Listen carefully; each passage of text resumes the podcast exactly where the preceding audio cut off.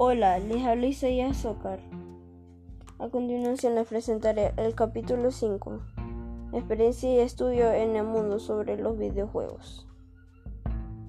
Un estimado de 2.5 billones de personas alrededor del mundo juegan.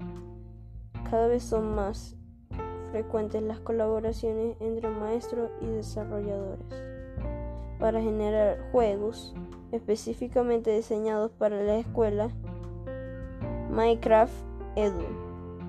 Por ejemplo, es utilizado en 700 escuelas y 40 países.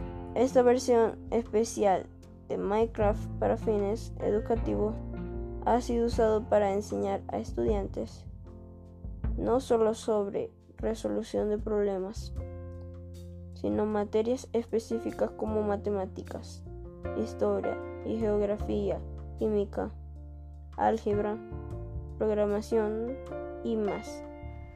Además de los multijugadores que ayudan a reforzar las habilidades de comunicación y trabajo en equipo.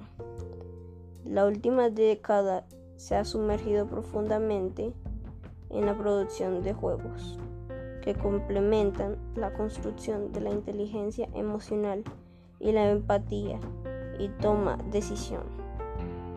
Hoy en día los videojuegos que se desarrollan para fines educativos son pocos, pero sus propiedades didácticas existen. Con un poco más de estudio e investigación al respecto, sin duda podría ser un diferenciador en la innovación educativa a futuro. Hasta un próximo encuentro.